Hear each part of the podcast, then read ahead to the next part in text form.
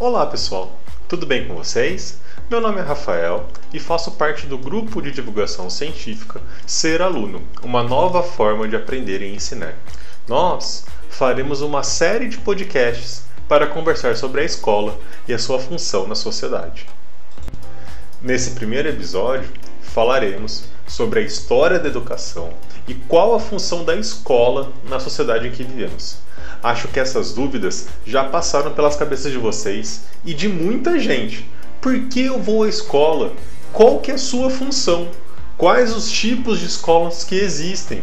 Será que são diferentes? Será que são iguais? É sobre essas questões que iremos conversar nessa série de podcasts. Quem está aqui comigo hoje para conversar sobre esse tema com a gente é o Cabé Diniz. Cabé, por favor, se apresente e conte-nos um pouquinho da sua história. Olá, Rafael. Olá a todas as pessoas que estão nos ouvindo. Meu nome é Cabé Diniz, sou educador, professor, psicólogo educacional. Eu já passei por algumas áreas distintas, como redação, história, sociologia, também trabalho com orientação educacional e coordenação pedagógica. E é um prazer imenso estar aqui falando de uma instituição tão importante que é a escola. Né? Fundamental pensarmos sobre a escola, sobre o porquê da escola, a sua função e valorizar esse espaço tão importante de vivência e aprendizagem. Bom, começando a falar sobre a história da escola. Cabé, quando que a escola surge? Bom, Rafa, a escola no modelo como a gente conhece hoje, ela surge no século XVIII, no contexto da Revolução Industrial. Porém, o ato de aprender é humano.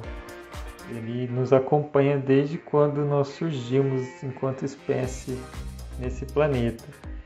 É, só que esse espaço mais formal, essa instituição que tem essa função de propagar os conhecimentos adquiridos pela humanidade, um espaço de ensino e aprendizagem, ele surge depois, né, com o tempo, depois de milhares de anos que nós é, vivemos com uma relação muito mais espontânea e voluntária é, com relação ao conhecimento, ao conhecer, ao aprender.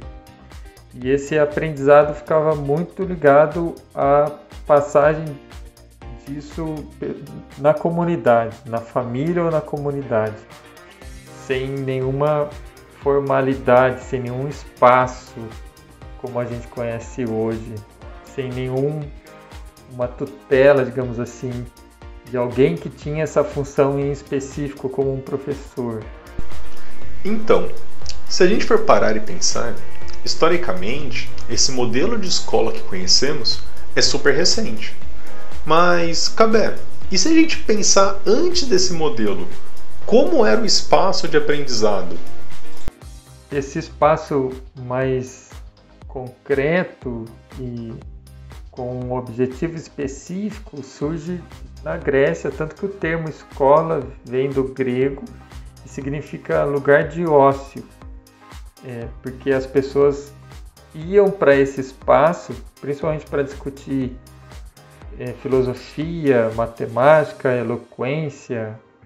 Não tinha tantas, não tinham tantas disciplinas assim na, na, na escola greco-romana. Elas iam no, no tempo livre delas e era algo é, bem elitizado, que cumpria um papel de formação das pessoas para servir a cidade, né, ao governo.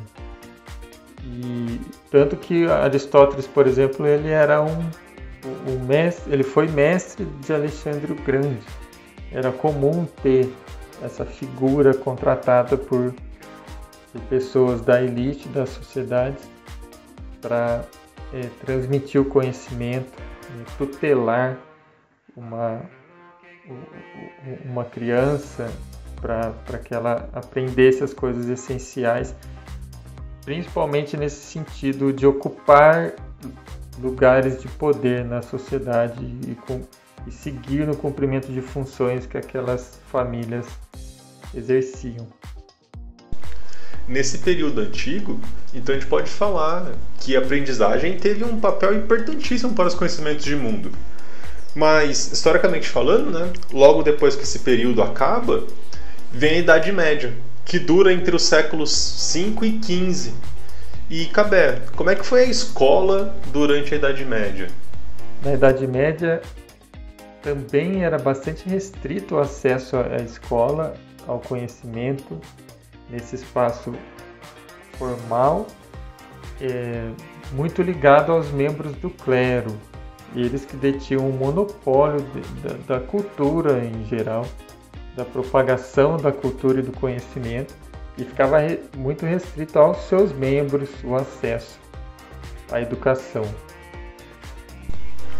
Cabé, uma coisa que é importante destacar, quando você fala sobre o clero, a gente fala sobre a igreja. E como é que a igreja atuou sobre esse acesso à educação? Com a reforma protestante, Martinho Lutero, Calvino, surge a ideia de que é, para ser salvo você precisava fazer a leitura direta, a interpretação das palavras sagradas né, da, da Bíblia. E isso trouxe um impacto na, na escolarização. Não era algo né, tão expansivo assim até então, mas começa-se um esforço de uma ampliação muito influenciado por esse movimento protestante do acesso à escola que servia em grande medida como um espaço de, de doutrinação cristã. E foi nesse movimento também de doutrinação cristã que surgem as primeiras escolas no Brasil com os jesuítas, já ligado ao catolicismo. Então, até o século XVIII, a educação no Brasil era muito ligada é, aos jesuítas. Depois, com as reformas pombalinas e com a vinda da família real no início do século XIX, 1808, começam a surgir escolas que chamamos de laicas, que são, não são ligadas a uma religião em específico. Então, a escola como espaço de aprendizagem no Brasil é muito mais recente do que a gente pode imaginar. Quando podemos dizer, Cabé, que esse espaço de aprendizagem surgiu aqui no nosso território nacional? Com a Constituição de 1934, pela primeira vez a educação passa a ser obrigatória e gratuita em termos de lei o ensino primário, no caso, nessa Constituição da Era Vargas. E da Constituição de 1988 que surge a ideia da universalização do acesso à educação no Brasil, sendo o direito de todos e dever do Estado e das famílias. E para não esquecer do contexto mundial, já que eu fiz um recorte para falar do Brasil, esse modelo de escola que a gente conhece hoje, a escola tradicional, ele se inicia no século XVIII, meados do século XVIII, no contexto da Revolução Industrial. Primeiro na Inglaterra, depois se expande para o resto da Europa. Então, é, muito do que a gente ainda vivencia nas escolas atualmente surgiu nesse período, 1750 mais ou menos para frente. Então, fazendo uma retrospectiva histórica, a gente percebe que a escola, a educação formal, sempre esteve ligada, em geral, aos interesses religiosos, econômicos ou políticos de cada período, esses atendendo interesses das elites de cada época. Então é importante notar que, obviamente, a escola não é uma instituição que está apartada do seu contexto. Ela evolui, ela se formata a partir do momento histórico e das necessidades e imposições de cada período e de cada momento do desenvolvimento da humanidade. E isso nos mostra que ela não é uma instituição estanque, fixa. Nós podemos construir a escola.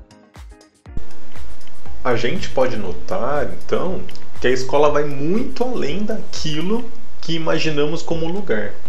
Ela tem a sua importância tanto no contexto histórico quanto no social.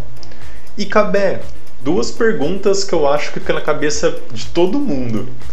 Por que frequentamos a escola e como a gente pode construir esse espaço escolar?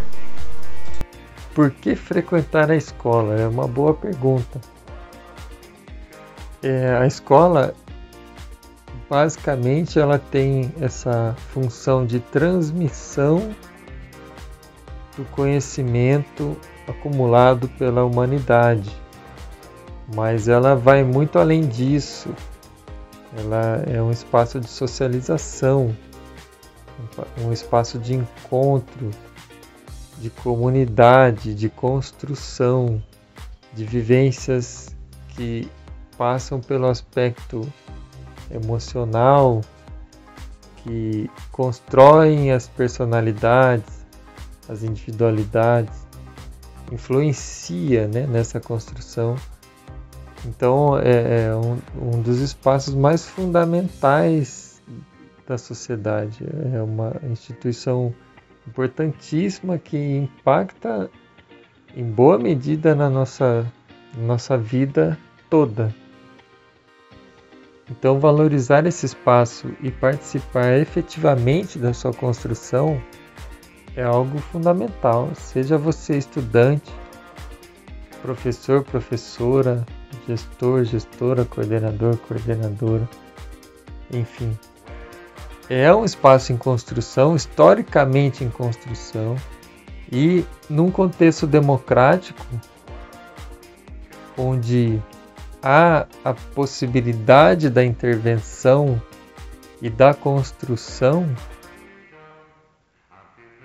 e ainda bem que isso existe, e no contexto atual brasileiro isso ainda é uma realidade, temos mais ainda que chamar essa responsabilidade, cada um no seu papel, obviamente, mas tentar fazer desse espaço cada vez um lugar melhor em prol do nosso desenvolvimento, em prol da nossa sociedade, em prol do aprendizado, da democracia mesmo. E mesmo que a gente encontre aqui e ali problemas que a gente sabe que existem, isso não impede e não diminui a importância da escola, dessa instituição e não impede a, a, possibilidade da nossa intervenção e a necessidade dessa intervenção para que a gente faça desse espaço cada vez mais um espaço de possibilitar o nosso crescimento, a nossa humanização, o nosso bem viver. Cabé, muito obrigado por toda essa explicação. Acho que agora podemos entender um pouco melhor qual é a função da escola nas nossas vidas e eu queria agradecer muito a sua participação. Obrigado, pessoal. Obrigado, Rafa. E que a gente siga com esperança e com bastante disposição para construir os espaços de educação e nos humanizar cada vez mais e acreditar sempre nessa instituição tão bonita que é a escola. Mais uma vez, muito obrigado, Cabé. E é isso aí, pessoal. Estamos encerrando o nosso primeiro episódio do Ser Aluno e fiquem ligados nos próximos.